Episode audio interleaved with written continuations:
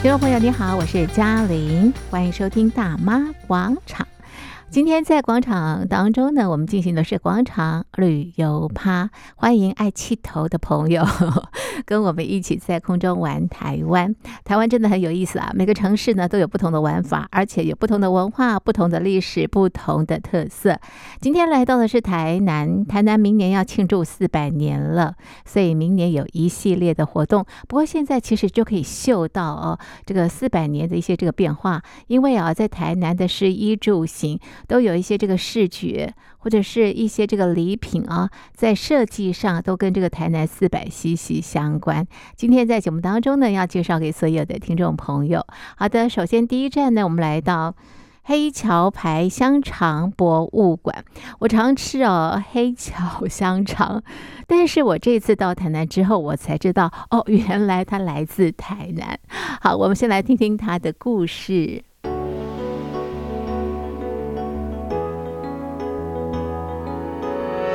欢迎各位来黑桥牌香肠博物馆。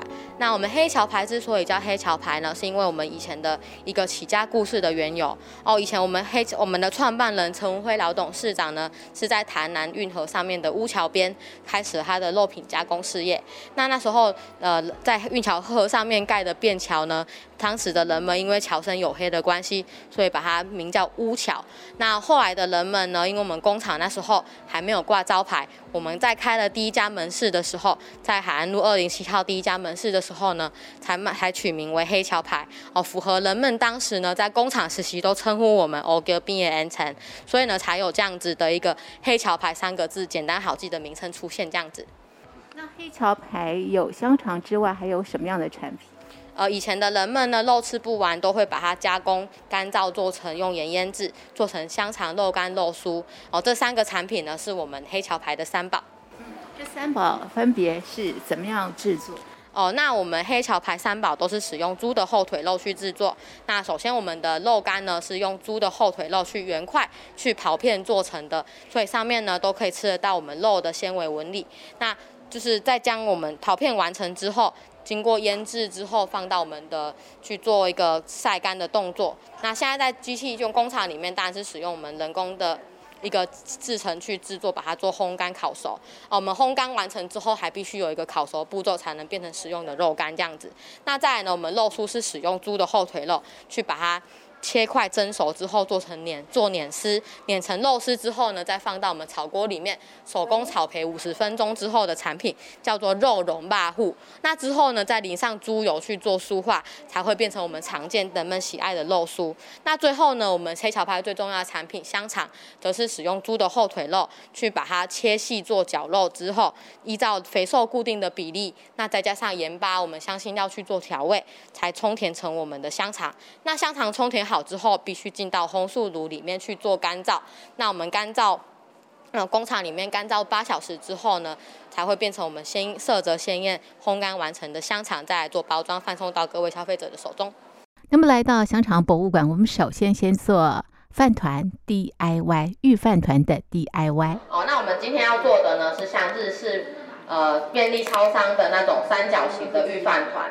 哦，那各位有好奇过一件事情，为什么饭团御饭团一定要做成三角形的？哦，怎么不能做圆的，不能做方的呢？一定要三角形的呢？哦，其实它是有一个缘由的哦。在日本有一座很有名的山叫什么？各位各位知道吗？哈，富士山。那山呢，其实在日本人以这个心目中啊，是一种是呃算是精神象征，一个大自然的象征，赋予他们就是大自然赋予他们呃富饶的一些农田啊，可以让他们丰收。所以呢，山是他们一个精神象征，去祈求他们，呃，带来他们大自然，感谢他大自然带给他们粮食。所以呢，他们就会将饭团呢做成他们心中最重要的那个山的一个形状哦，山就是尖尖的嘛，三角形的形状哦，这就是为什么饭团哦一定要做成三角形的原因。好，那另外一种呢，台湾的饭团就跟日本饭团很不一样啦。台湾饭团呢是一种是呃椭圆形的，但是它的料呢非常的丰富，全都包在里面了。那有人知道饭团的这个由来是什么吗？哦，其实起源于我们啊池上这个地方啊，当地他们农夫们每天都要下田去耕作，那他们到中午的时候，他们都要去吃午餐，所以呢，但是他们又不方便把那个那么大的便当盒带在田里面带去生带带来带去不方便，哦，那又不想要回家吃饭，因为一趟路非常的长，所以呢，他们就会将他们中午要吃的配菜全都用白饭包起来，包成一团，那再放在身上呢，也很方便携带，在农田里肚子饿，随时都可以拿起来吃。哦，这个呢就是我们台式饭团的起源哦，就是在池上这个地方一个农夫工作时候的午餐哦。好，那我们饭团介绍完之后呢，接下来、我们就要来发材料包。好，那每个人呢都会先拿到一包哦。好，那首先呢，我们第一个步骤哦，是我们要先把白其中一颗白饭给撕开。哦，先不用戴手套，我们先把白饭撕开的保鲜膜先撕开一个角，然后我们再戴手套，尽量不要让我们的手直接摸到白饭哦。那我们白饭打摊开之后呢，先让白饭放在保鲜膜上哦，不要让我们的白饭放在桌面上。好，那我们白饭拿出来之后呢，就使用我们的食指跟大拇指，把我们白饭一分为二，分成两等份哦。好，那分成两半的白饭呢，先拿起其中一半，那我们把它放到我们的饭团盒当中。哦，饭团盒呢有分成盖子跟盒子哦，有三角形的形状凹槽的那一个是盒子，那我们把其中一团白饭呢放到盒子里面去压成我们盒子的形状哦。呃，我们另外一半的白饭是等等直接盖上去就可以了，所以不用放在盖子里。好，那我们铺平完成之后呢，我们就可以打开我们的肉酥，把它倒到我们刚刚铺平的白饭里面。哦，也是一样，把我们肉酥给摊平。哦，每一个角落都要覆盖到肉酥，这样我们咬下去呢，每一口才会咬得到肉酥哦。好，那我们肉酥铺平完成之后呢，再把另外一半的白饭再铺到肉酥上面，哦，再铺到肉酥上面，完成一个就是我们这饭团是一个像夹心的感觉，哦，是会有两层的白饭呢去包覆我们的肉酥。啊，注意不要最后一层不要压太大力哦，压太大力可能会拿不出来，哦，让它有三角形的形状就可以了，啊，不要太大力。好，那看来大家都压得差不多了。那我们饭团呢部分呢，先暂告一段落。接下来呢，我们要来处理包在外面的海苔喽。好，再把做好的这三角饭团包在这个呃海苔，就算完成。其实整个过程不会太困难，还蛮有意思的啊。接下来我们就来逛香肠博物馆。呃，就是我们香肠博物馆是新建于二零一二年哦，至今也已经有差将近十年的历史。那那时候为了做香肠博物馆，是因为哦。我们的董事长呢，呃，现任董事长他希有看到我们观光工厂的一个趋势，那以及就是他希望哦，府城作为一个以美食之都哦，竟然没有一个美食的关于吃的观光工厂，所以呢，他决定黑桥牌就来新建我们的那一个香肠博物馆哦，是对于一个以吃为主题的一个博物馆跟观光工厂这样子。走进观光工厂哦，有几个这个楼层，然后每个楼层展示的这个内容是什么？呃，通常我们首先大门进来之后啊，我们面对到大一楼的这一边哦，我们黑桥牌有常设展跟特展的部分。那我们一楼的入口的右手边呢，是我们的特展，以及我们电梯里面，还有我们进入到三楼之后电梯出来的那一个小角落，都是属于特展的范围。那大概不定期的会每隔几年就会做更新的特展。那常设展的部分呢，则是客人引导进来之后，会建议他们从三楼逛下来。那三楼的常设展的部分，主要是黑。黑桥牌的一些历史的部分去做介绍，那再来到二楼呢，则是针对香肠的这个主题，去有一个呃香肠的历史啊，以及延伸到哦世界性、全球性的一些饮食文化香肠的部分，以及后面呢还有香肠的制作的一个机器，以及我们台湾的饮食文化部分介绍这样子。工厂参观步道部分呢，则是只有团体预约型，仅限平日才有的一个呃参观导览，那需要预约才能够进去。那这个工厂部分呢，则是介绍我们香肠。像诶黑桥牌香肠的一个生产的规范，以及我们所得到的一些国际认证啊，需要遵守的规范都会做介绍。那以及我们香肠的八大制成哦，就是都会在我们的墙面上有介绍啊，以及影片跟我们透过玻璃帷幕，真的可以看得到工厂里面的工人们的制作这样子。来到黑桥牌香肠博物馆，我觉得很有意思哦。你可以看到以前非常复古的干妈店，还有骑着脚踏车啊。载着一个弹珠台或者是啊这个骰子。然后呢，过往以前会在街边大家掷骰子，赢的话呢，哎，老板就会把他烤好的香肠给你。那么输的话，当然就没有办法吃到香肠。不过你也可以买他烤好的这个香肠哦。然后呢，在楼上呢，会告诉你各式各样的盐巴的种类，因为腌制东西都需要盐巴。还有呢，有一个区域呢，非常的这个欧式的风格，告诉你在欧美的一些饮食文化，好比方说面包啦，或者是乳酪。还有一面墙哦，也介绍了世界香肠以及台湾的。香肠。哦，世界香肠呢，根据做法可以分成三种：乳化式香肠、生香肠跟煮式香肠。那台湾的香肠呢，是属于生香肠的范畴。哦，就是使用猪绞肉去依肥瘦固定比例，再加上盐巴、香辛料去做腌制，再充填而成的香肠。那台湾香肠其实是我们老董事长从用呃我们那个广东广式的腊肠去做改良而来。哦，以前中式的香肠啊，广式腊肠是那种比较偏干硬，然后比较偏咸的香肠。那是经过我们老董事长去做改良之后，才慢慢的变成我们台式香肠这种香甜啊，比较多汁的风味这样子。早期老板啊卖香肠的这个地方，现在还找得到吗？哦，刚刚楼上提到的我们第一家门市海安路二零七号，哦，现在呢也因当时因为海安路工程拓宽的关系，已经从海安路搬迁到我们中正路跟国华街的一个交叉口。哦，以前呢叫中正门市，现在呢则是呃把它做一个就是翻新，去还原以前那个地方原本是一个日治时代的电影院叫龙冠，哦，去还原出当时日治时代电影院的外貌。所以呢，现在那边除了是黑桥牌门市之外呢，也已经是一个复合式的商场，进驻了一些台南。知名品牌哦，除了贩买黑桥牌香肠之外，还有一些台台南知名品牌的一些甜点啊产品，可以在那边做购买。那二楼则有一些咖啡厅座位，可以在楼上做休憩。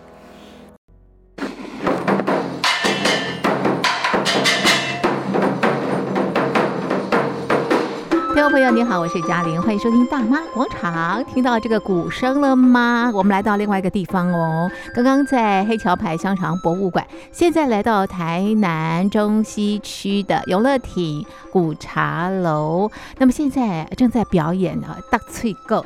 那么呃，这个剧情啊，也是描述这个台南四百的一个变化啊。那我们也特别访问了啊，剧中人之一啊，表演者之一阿玉老师。请阿玉老师给我们介绍这个地方，也给我们介绍这一次表演的内容。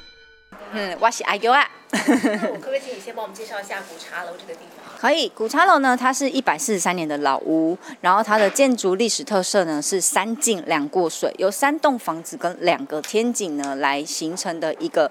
街屋的模式，那它是一个闽南式建筑，身长呢，它的长度呢大概是有五十米这么深。那我们现在呢，在这栋建筑里面呢，看到的红砖墙，它已经保留了一百四十三年的历史了。这个红砖墙呢，非常非常的特别，因为它在墙的后面呢，一些坑诶是空的，是用一些抽坑啊、碎石子啊、沙石这些有粘性的东西把它填补起来，所以你可以看到有很多坑坑洞洞，那个就是因为当时候在地震的。的时候，红砖呢，它掉到地上。那这时候呢，我们的阿嬷就会发现说，哎，在表表示康恩呢，然后他就会把他的贵重物品塞到墙壁里面去，然后再把那个红砖墙塞进去刚刚那个洞，这样子阿嬷天然的保险箱呢就完成了。所以呢，我们也会称这样的墙壁呢叫做阿嬷金包银。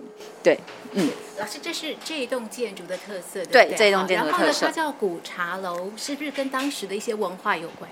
哦，它叫古茶楼。其实我们的全名叫做永乐亭古茶楼，是因为当时候这个地方呢叫做永乐亭，那我们就将过去的这个永乐亭的旧名字给保留下来。那我们这一栋楼呢是由我们石鼓集乐团来进驻承租，把这个房子呢买下来，重新打造呢，有一个过去的回忆在这个里面，所以我们将打鼓的鼓给截取下来。那进来到这一栋。房子呢可以吃饭、喝茶、看戏，所以我们就将茶字给截取下来，将古跟茶呢结合在一起，就变成了我们现在的名字，叫做古茶楼。那将过去的永乐亭跟现在的古茶古茶楼结合在一起，就有一个传承的概念。当时候呢，进驻到这一栋屋子的第一任屋主呢，叫做许慈峰先生。那许慈峰先生呢，他呢进驻到这一栋楼里面呢，他从事的工作是一个打铁铺，怕铁。所以你进来到我们这一栋楼，你可以看到我们两边墙上呢有一个制铁的那个画册，是我们请艺术家特别画的。那当时候呢，这个许慈峰先生他将前面作为他的店铺，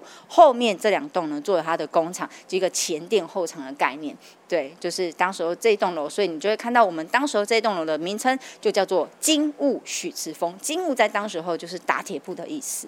那我们这一栋房子呢，其实它是一个狭长型的建筑，那它是一个街屋的模式。我们在附近呢看到呢比较少像我们这样子比较狭长的房子，在附近的呃房子呢，你几乎可以看到是比较带有资本主义跟我们比较欧。欧洲风的那一种建筑，是因为当时候你现在所看到的这些林百货啊，或者是五福商店，有这样子呃罗马造型的外观，都是日本时代那个时候所建。那我们这一栋呢，是在清德宗光绪四年的时候，也就是说呢，我们这个附近的像跟那个。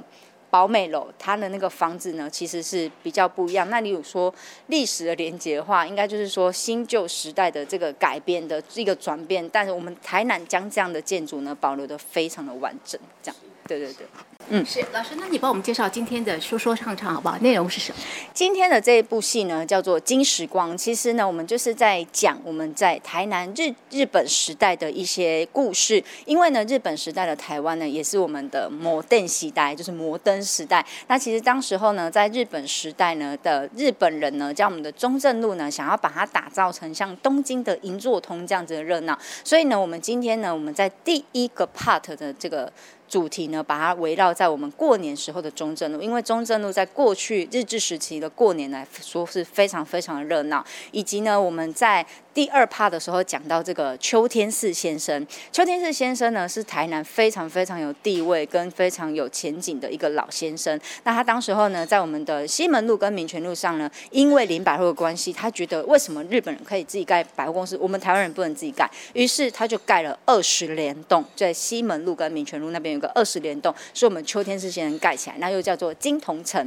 对，那金同城呢，当时候也是一个很很有知名度的百货店，哈，百货店。那那。在第三趴的时候呢，也因为当时候金同城的三楼是我们的招仙阁，就酒楼文化，那我们就把这个酒楼文化带进来。我们台南当时候非常非常重点的义旦文化，在中西区这个地方。对，那因为呢，义旦呢，当时候呢是能吟诗唱曲的表演工作者，对我们的台南来说呢，其实也是一大的特色。所以我们就将这个故事呢，把它放进来。在最后一个 part 呢，是在讲我们的酒家菜，因为我们当时候这个地方呢，酒楼林立非常非常的多，所以酒家菜呢也是。不可以少的，像牛皮雷霸爽给亚迪多比，这个都是我们常常听到的名字。那我们就将借由这样的故事呢，用一个乱打秀的方式，将这个酒家菜呢，把它呈现出来。这样，今天这部戏是为了明年台南四百而设计的吗？嗯，对对对对对对对。当时呃，就是呃，也希望呢，将今天这样子的故事可以。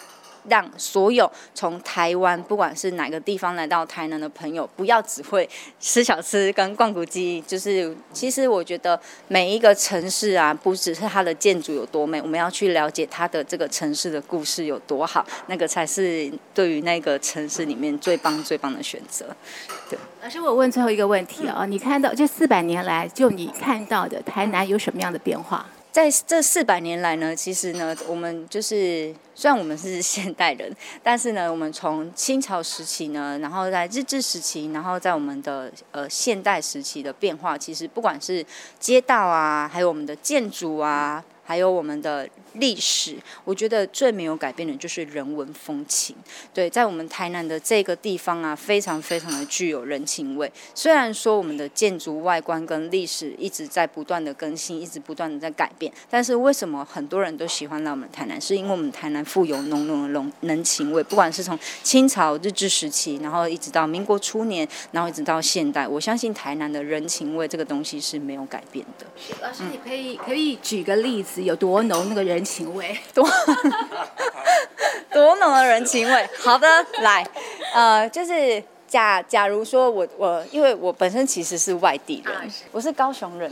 对对对。那我进来到这这一座城市的时候呢，首先我在路上我常常会被搭讪，就譬如说，嗯。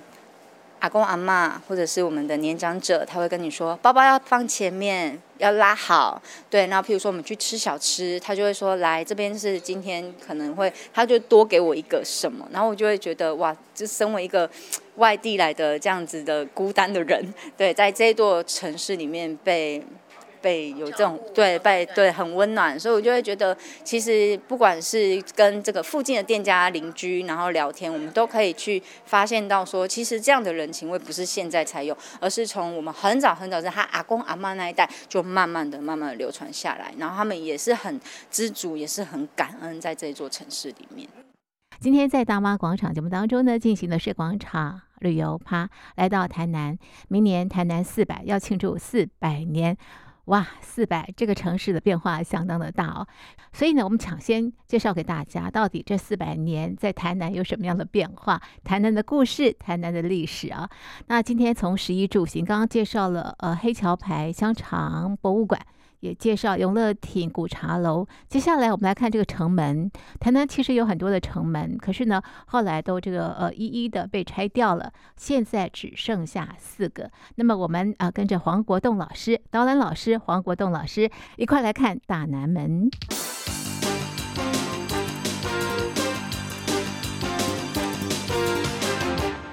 各位站在这个地方哦，有没有看到这边的石堆？这个石堆的位置哦。其实就是要告诉各位说，以前的城墙在这里，好吗？因为我们城墙都拆掉了嘛。府城哦，这个城是绕一圈的，哦，一个圆形的哈。台南最多的的那个城门，总共有十四个。啊，现在剩下的这个城门有东城门、南城门、大南门啊，大东门、大南门，还有一个叫做对月门，我在五条港那边啊。小西门就搬去跟小东门住在一起这样子，所以城门有时候也会搬家的。那这个我刚刚有提到，大概是最多的时候是有十四个，好，那现在大概拆拆拆拆拆，把连小西门算进去，我们算它四个了。日本人没有拆之前都是十四个。大南门这个成本大概只有丈八，大概五米多了。大南门算是因为我们的府城哦，有所谓的建城三部曲。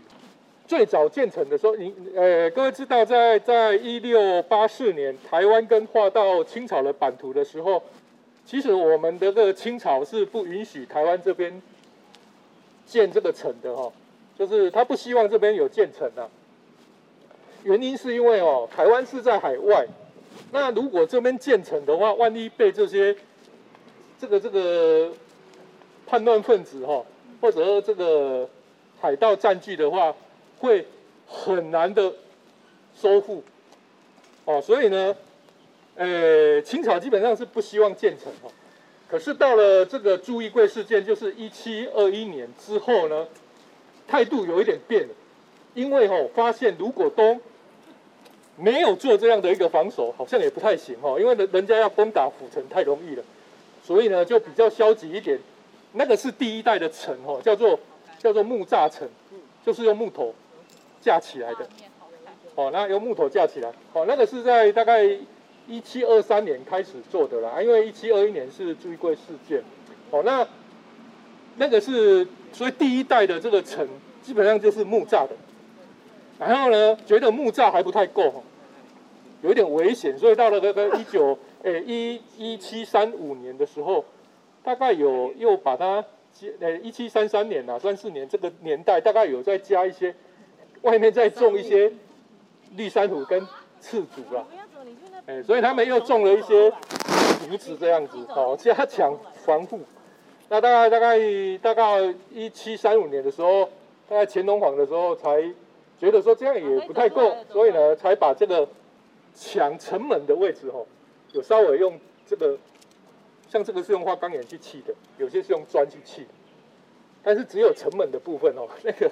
因为城墙太长了哦，绕府城一圈，所以他还没办法这样做。那时候那个部分还是用木栅的，哦，这个大概是第二个阶段。到第三个阶段是到林爽文事件，哦，就是大概已经到了一七呃七八年这个年代的哈。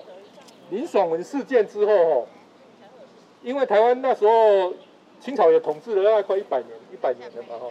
那呃经济也比较好了啦，啊，所以发现说。这个用木栅的防守也不够，所以呢是在林爽文事件之后进入第三阶段，就真的开始用所谓的夯土、夯土或者是三合土加上砖去砌成的那个城墙。哦，那这个是已经是第三代。当然，各位现在看到这个都是整修过的了哈。经过那么久了哈，那所以外面大概有稍微整修过，可是呢，它本体的部分其实是差不多了，就是在里面的东西还是一样哦。那这边有写一个大南门，对不对？其实这个城门哦，它最大的特别是它有瓮城，瓮，或者说它是半月城。听过一个成语叫“瓮中捉鳖”吗？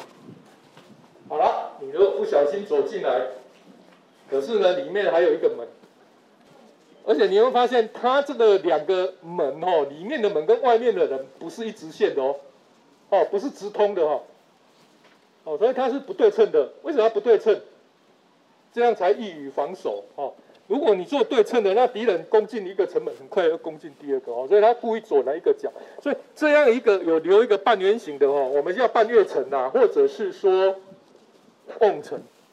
第一代的城大概也没有，大概大概是在第二代的时候，他们在改建的时候有开始做一个改建哦。那第一代做的城门有七个，就是东西南北、大东、大西、大南、大北。小东、小北、小南就少了小西门。为什么少了小西门呢？修塞卡哈小西门那个位置以前是一个水门呐，就是。溪流流出去的地方，所以他没办法做城门，所以那个小西门就没有做，只有做七个。哦，那大概到了那个呃后来，因为那边大概都已经陆化了哈，水道不见了哈，啊，所以就可以做城门了。所以小西门是后来才做起来。这个只有八个嘛，对不对？啊，我刚刚讲最多有十四个，啊，六个怎么来的呢？哦，那六个就更久了，已经到了一八。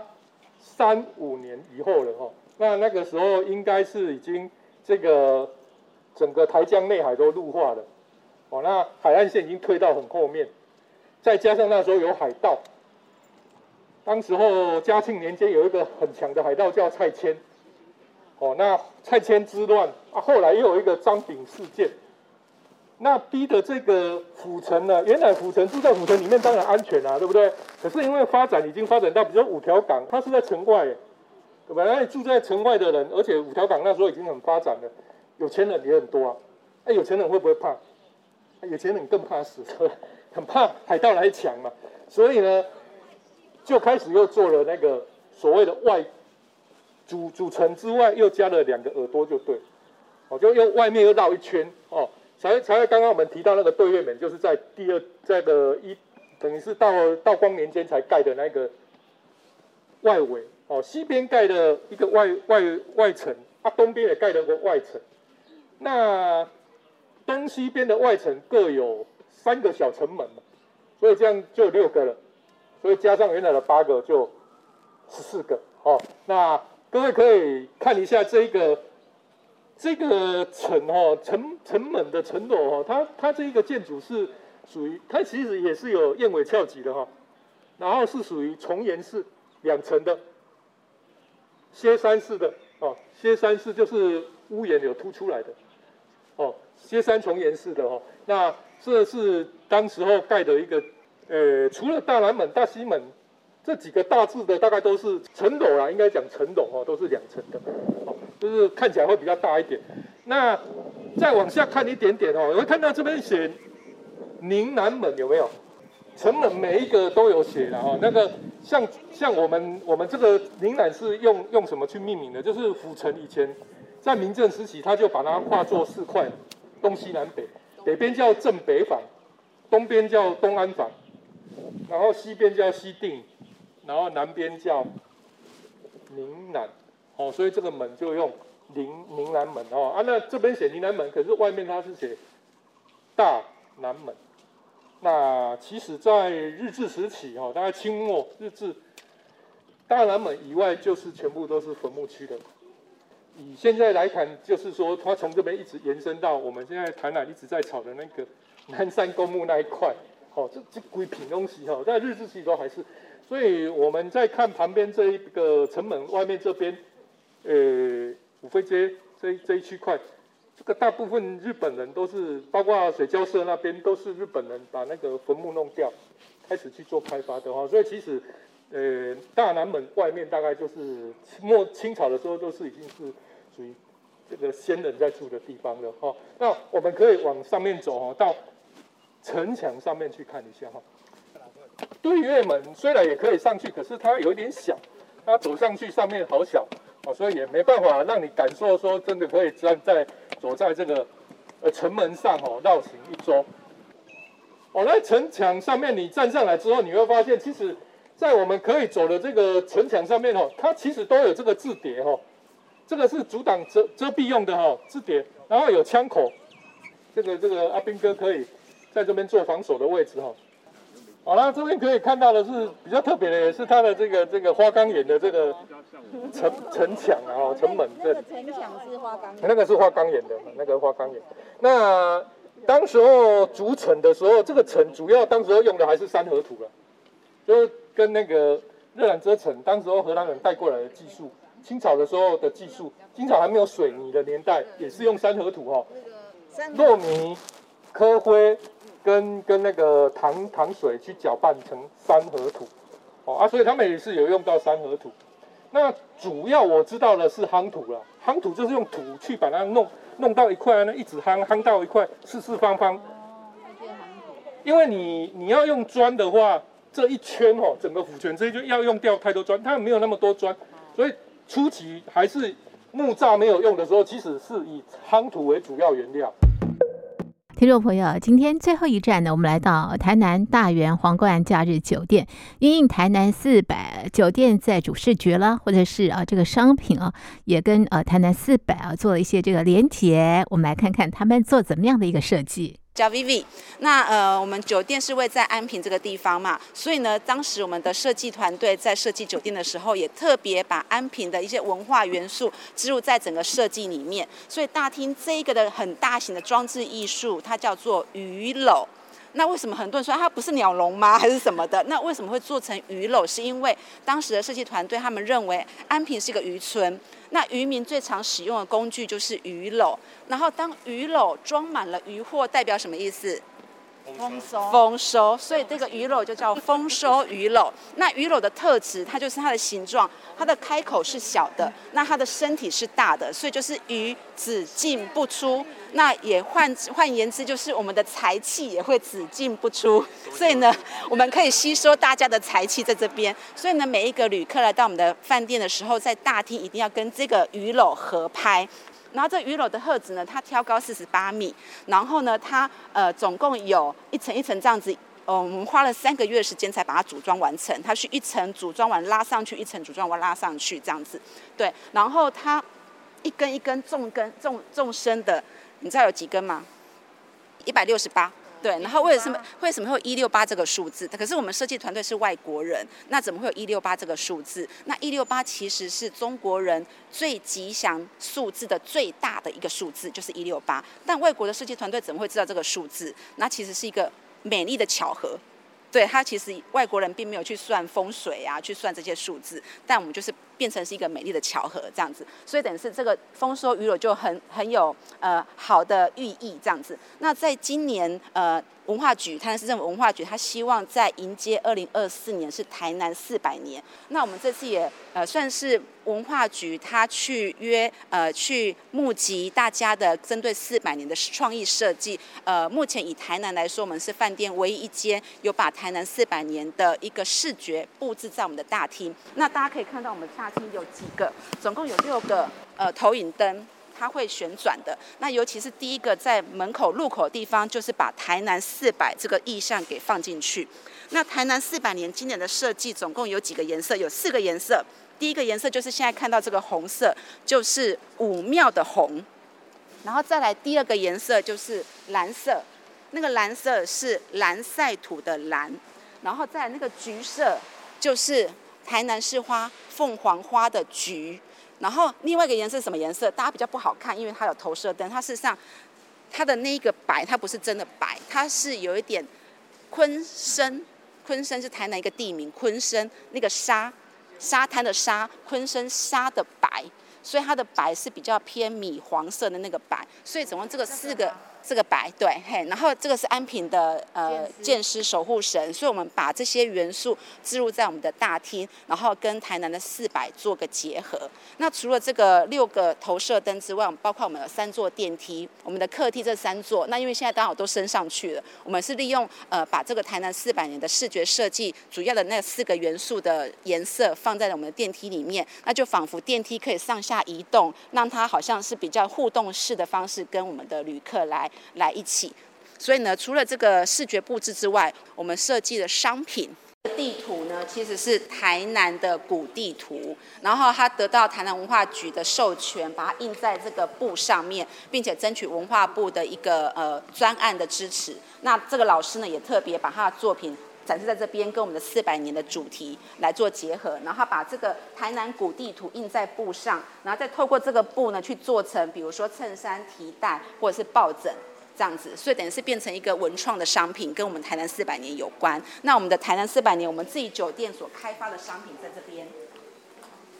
看这个主要的元素的颜色，就是这一次台南四百年的四个主要的色系。那我们饭店本身就有 S O 酱，所以我们也把它放在 S O 酱的一个视觉设计。所以当我们的旅客提着这个礼盒去送人的时候，也会有一个话题是哦，原来台南二零二四年要迎接四百年。然后我们的提袋上面也有一个剑狮，那那个剑狮很特别，它其实是把安平的很很多的元素画成一个剑狮，比如说我们把兰花也放在里面，然后把白鹭，包括。筷子是美食的象征，然后还有包括我们安平呃的所谓出土的那个平安壶，还有夕阳，就是它的眼眼眼球，然后钱币变成这些元素画成一颗剑狮的造型，那是我们自己设计的，然后把它变成是我们 S O 这样的提袋，然后包括我们自己开发的咖啡，然后还有变成象征庆祝的啤酒杯，那两个是啤酒杯，然后都把台南四百的视觉给放上去。